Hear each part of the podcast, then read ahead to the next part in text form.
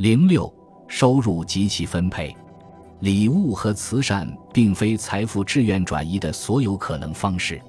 在工业化之前的欧洲，嫁妆和赌博也相当重要。虽然这样的转移与生产活动没有联系，但也会对其产生影响。如同在所有不发达的社会中一样，人们认为嫁妆和赌博是为生意筹资的手段。正如格罗迪斯塔基奥达提所记录的，贝塔死于一四零二年十月。在一千四百零三年的交易账目中，格罗记录道：“布欧纳考尔索皮蒂在他的报纸上讲述赌博如何给他带来用于马匹买卖的必要资本。”至此，我们讨论了收入和或财富的志愿转移，还有前面提到的被迫转移。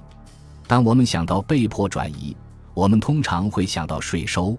从狭义上来讲，掠夺、奇袭、拦路、抢劫和盗窃属于同一类型。在中世纪的欧洲，有些政治理论家认为，税收和抢劫之间只有细微的差别。就此而言，战争、掠夺和抢劫之间的差别的确微乎其微。威瑟克斯的国王伊尼的法律中有个奇怪的条款。试图给住户及其财产所遭受的各种不同的暴力攻击下定义：如果涉案不到七人，他们就是小偷；如果在七至三十五人之间，他们就构成一个帮；如果超过三十五人，他们就是一次军事探险。一边是税收，另一边是抢劫和偷盗，两者的相对重要性不可能从定量上加以评估。但很显然，论及的时期越早。掠夺和盗窃相对于税收的重要性就越大。下面我们要讨论工业化之前欧洲的税收范围，在此有必要讲一下掠夺和偷盗。从法律和法庭的角度来看，有关偷盗的书面材料有很多，但是相关的统计数据却寥寥无几。但我们知道这是一种非常频繁的事件。如果考虑到整个人口中穷人的巨大占比，收入分配的不平等，前工业化时期国家控制人及其运动的有限能力，就不会对此感到惊奇了。所有这一切都有助于说明普通和底层民众盗窃和抢劫的频率问题。但是贵族和富人也是如此，特别是在中世纪较早的几百年里，一千一百五十年。马赛的圣维克多修道院向巴塞罗那伯爵和普罗旺斯侯爵雷蒙贝朗热提出申诉，继尧姆德西涅和他的儿子多年来从修道院的不同处所偷走了五千六百只绵羊或山羊、二百头公牛、二百头猪、一百匹马以及驴和骡子。印三百一十四年，有大量木材被从克劳山谷的一个皇家处所偷走。有一项调查表明，这项偷盗是由博伊的伯爵指使他的人所为。他在做木材交易。就战争略界而言，有人提到，在15世纪初期，阿尔布雷陛下向一位布列塔尼爵士承认，上帝宽恕的战争使他和他的臣民得到了丰厚的回报。但是，当他站在英国国王一边战斗的时候，其所得到的回报更加丰厚。因为当时进行一次冒险就可以俘获图卢兹、孔东、拉雷奥尔或贝尔热拉克的巨骨。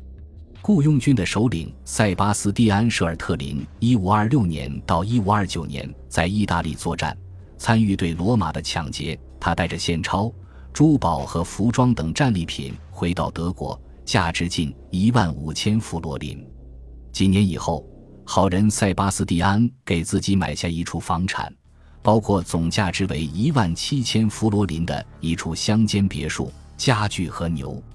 在参加过三十年战争的瑞典指挥官当中，克拉夫特·冯·霍恩洛厄获得的战利品约为十一点七万泰勒，科洛内尔·拉姆塞获取的现金和贵重物品约为九十万泰勒，约翰·基巴纳获取的财富估计在二十万到一百万泰勒之间，他将其存入汉堡银行。赎金是一种掠劫，我们十分了解贵族高官为得到释放而支付的高额赎金。当安条克的公爵伊萨克·科穆宁在迈克尔二世统治期间被塞尔柱王国俘获后，要获得释放，必须支付两万枚贝赞特金币。一五三零年，法国国王弗朗索瓦一世必须给查理五世皇帝支付一百二十万枚杜卡特金币的巨额赎金，才能使他的两个孩子获得释放。身份较低的人的价格要低得多。被海盗俘虏的游客。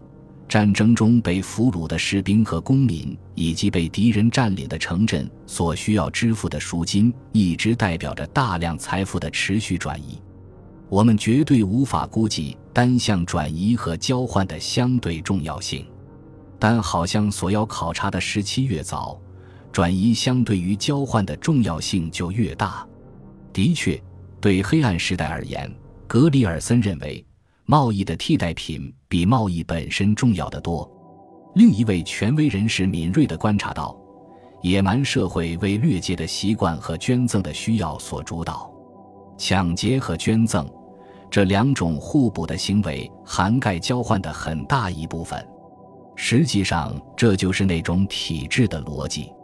当时贸易量非常小，每周开一次的市场或交易会就可以完全满足人口的需要。这种每周一次的市场在领主住宅、修道院附近或村子里进行。有的地方具有地理上或政治上的优势，除了每周一次的市场外，还会举办每月或每年一次的市场。在这种情况下，人们会从更远的地方来，有时商人带着外国货赶来。随着时间的推移和文明的发展，在十世纪末之后。贸易开始扩大，并开始非常自然地集中在城市，其当时的发展在一定程度上与贸易增长互为因果关系。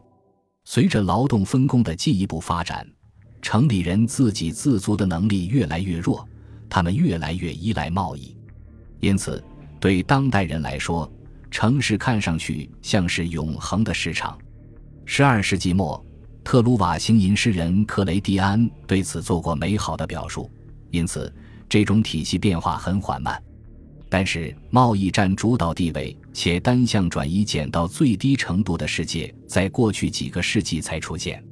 收入或财富转移，不管是自愿的还是被迫的，都需要分配。一般来说，慈善有利于比较平等的分配。通过慈善事业。收入或财富从富人手中转入穷人手中，而在欧洲中世纪和文艺复兴时期，面向教会的每笔捐赠都被认为是慈善物。就慈善物移交给教会并为其所持有而不分配给穷人而言，这则有利于财富集中，而不利于教会的公平分配。同样，税收也是矛盾统一体。因为税收被用来维持医院运转、支付公办学校教师或社区医生工资，或资助食品免费发放，所以税收意味着一种较为公平的收入分配。但是如果税收被用来把现有资源的大部分集中在君主手里，那么财富分配失衡就会变得更加严重，特别是在税收的负担按比例较多的压在较低阶层身上时。